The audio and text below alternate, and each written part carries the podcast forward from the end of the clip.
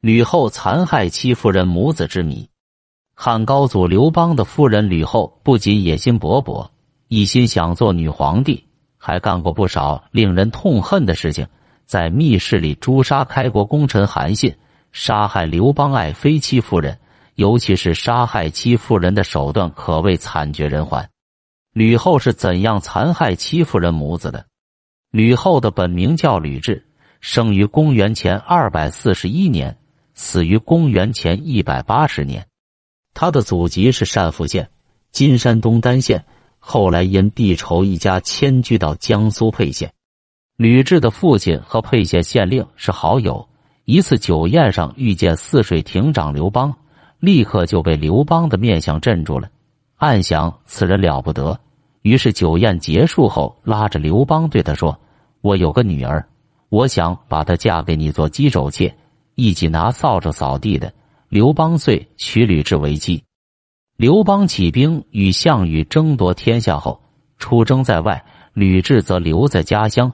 结果，项羽将刘邦的父亲和吕雉俘虏，成了人质。汉高祖四年（公元前二百零三年），楚汉停战谈判，以鸿沟划界，刘邦的父亲和吕雉才被释放。第二年，刘邦战胜项羽，当上了大汉的皇帝，封吕雉为皇后，史称吕后。吕后虽出身贫寒，但为人有谋略，而且性情残忍。高祖十年，陈豨因十一谋反，刘邦率兵亲往平定。吕雉与丞相萧何商议，将大汉的开国功臣韩信诱至长乐宫中室，把韩信杀了，并夷三族。韩信曾与刘邦有约：见天不杀，见地不杀，见铁器不杀。吕后就将韩信用布兜起来，然后用竹签刺死，杀他个不见天，不见地。不见铁器，可见其手段之狠毒。吕雉与刘邦育有一男一女，儿子名刘盈，后来被立为太子；女儿嫁给宣平侯张敖为妻。戚夫人是刘邦的宠妃，今山东定陶人，生年不详，死于公元前一百九十四年。他能歌善舞，从后世出土的汉画石像中还可以见到他翘袖折腰的优美舞姿。史籍中记载，戚夫人经常鼓瑟操琴，陪侍在刘邦身边。刘邦则与戚夫人随声唱和，高兴时拥着戚夫人开怀大笑，忧伤时则两人相对唏嘘。戚夫人和刘邦是在战争中相识并结合的，也算是患难夫妻了。据资料记载，公元前二百零五年，楚汉争霸正酣的时候。项羽率领一精一锐骑兵三万人马突袭彭城（今江苏徐州），大败刘邦。刘邦保的性命一条，落荒而逃。逃至定陶，见路边有一口枯井，便跳入井中藏身。恰好附近住着七世妇女二人。等项羽的追兵过去后，将刘邦从枯井里救出，并带回家歇息。在攀谈中。七老汉得知来人便是汉王刘邦，慌忙诚惶诚恐地下拜。刘邦扶起老人，问他家事。老汉道：“老朽姓戚，世居戚庄，因为连年战乱，妻子刘礼俱已不在人世，现家中只有我和小女相依为命。”说话间，刘邦感觉饥肠辘辘，便向老汉求食。老汉连忙起身入内。叫女儿备酒备饭，不一会，一位姑娘端着酒饭款步来到跟前。刘邦一看，虽然衣单衫露，长得倒是眉清目秀，体态轻盈，浑身上下有着一股子灵气，不知比自己的老婆要好多少倍。七老汉命女儿放下酒饭，向汉王行礼。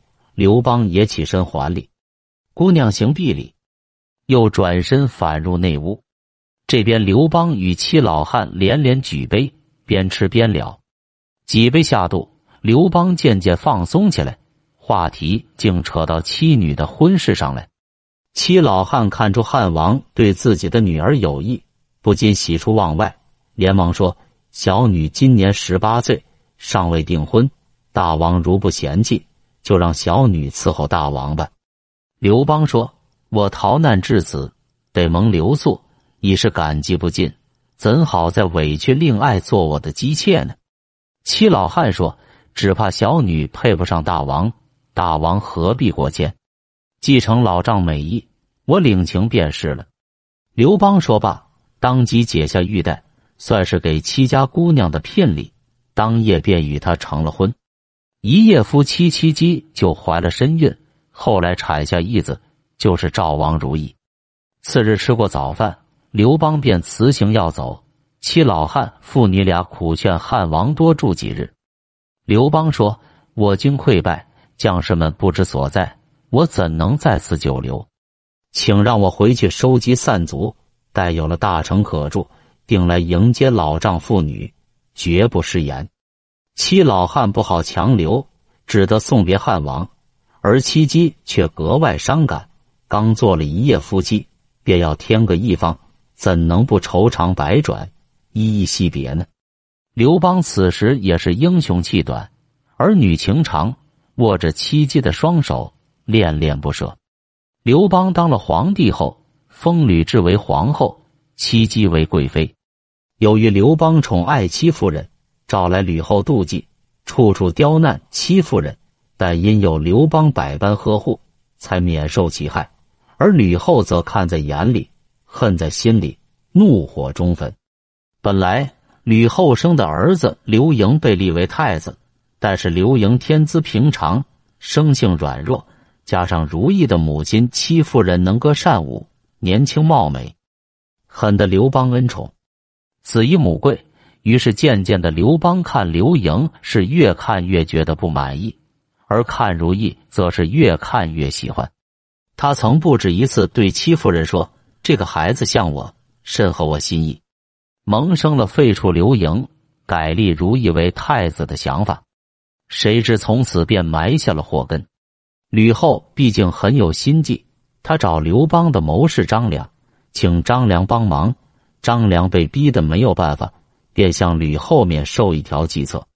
他说：“刘邦生平最敬重四个人，一个叫东阳公，一个叫齐礼记，一个叫下皇公，还有一个角李先生，合称商山四号。刘邦自坐江山以后，便想把这四人找来为他治理国家，但他们怕刘邦不尊重读书人，不愿意为刘邦出谋划策，隐居在山里。只要派人将这四人找来，时时的伴随在太子左右。”刘邦就不会打废立太子的主意了。吕后听从了张良的计策，依计行事。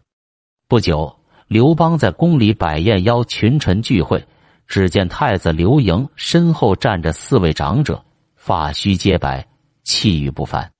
刘邦问：“这四人是谁？”四人分别报上自己的名字。刘邦一听非常惊讶，问他们：“朕曾经请你们出山，你们不肯。”现在怎么肯帮助太子了？四位贤老回答：“太子仁厚，礼贤下士，我等甘愿为他效命。”刘邦闻听此话，半晌没说话，最后才说了一句：“请你们好好的护佑太子吧。”随后召来戚夫人，指着四位贤老的背影，无奈的告诉他：“我本欲改立太子，无奈他已得四号辅佐，羽翼已丰，是难更动的。从此以后。”刘邦就再也未提换太子的事情，因为改立太子风波，吕后对戚夫人及如意嫉恨在心。刘邦一死，刘盈即皇帝位，但因年幼，便由吕后掌握大权。他首先把戚夫人罚为奴隶，命人将戚夫人的头发全部剃光，穿上粗布烂袄，天天舂米做苦力。戚夫人歌道：“子为王，母为奴。”终日冲薄暮，常与死为伍。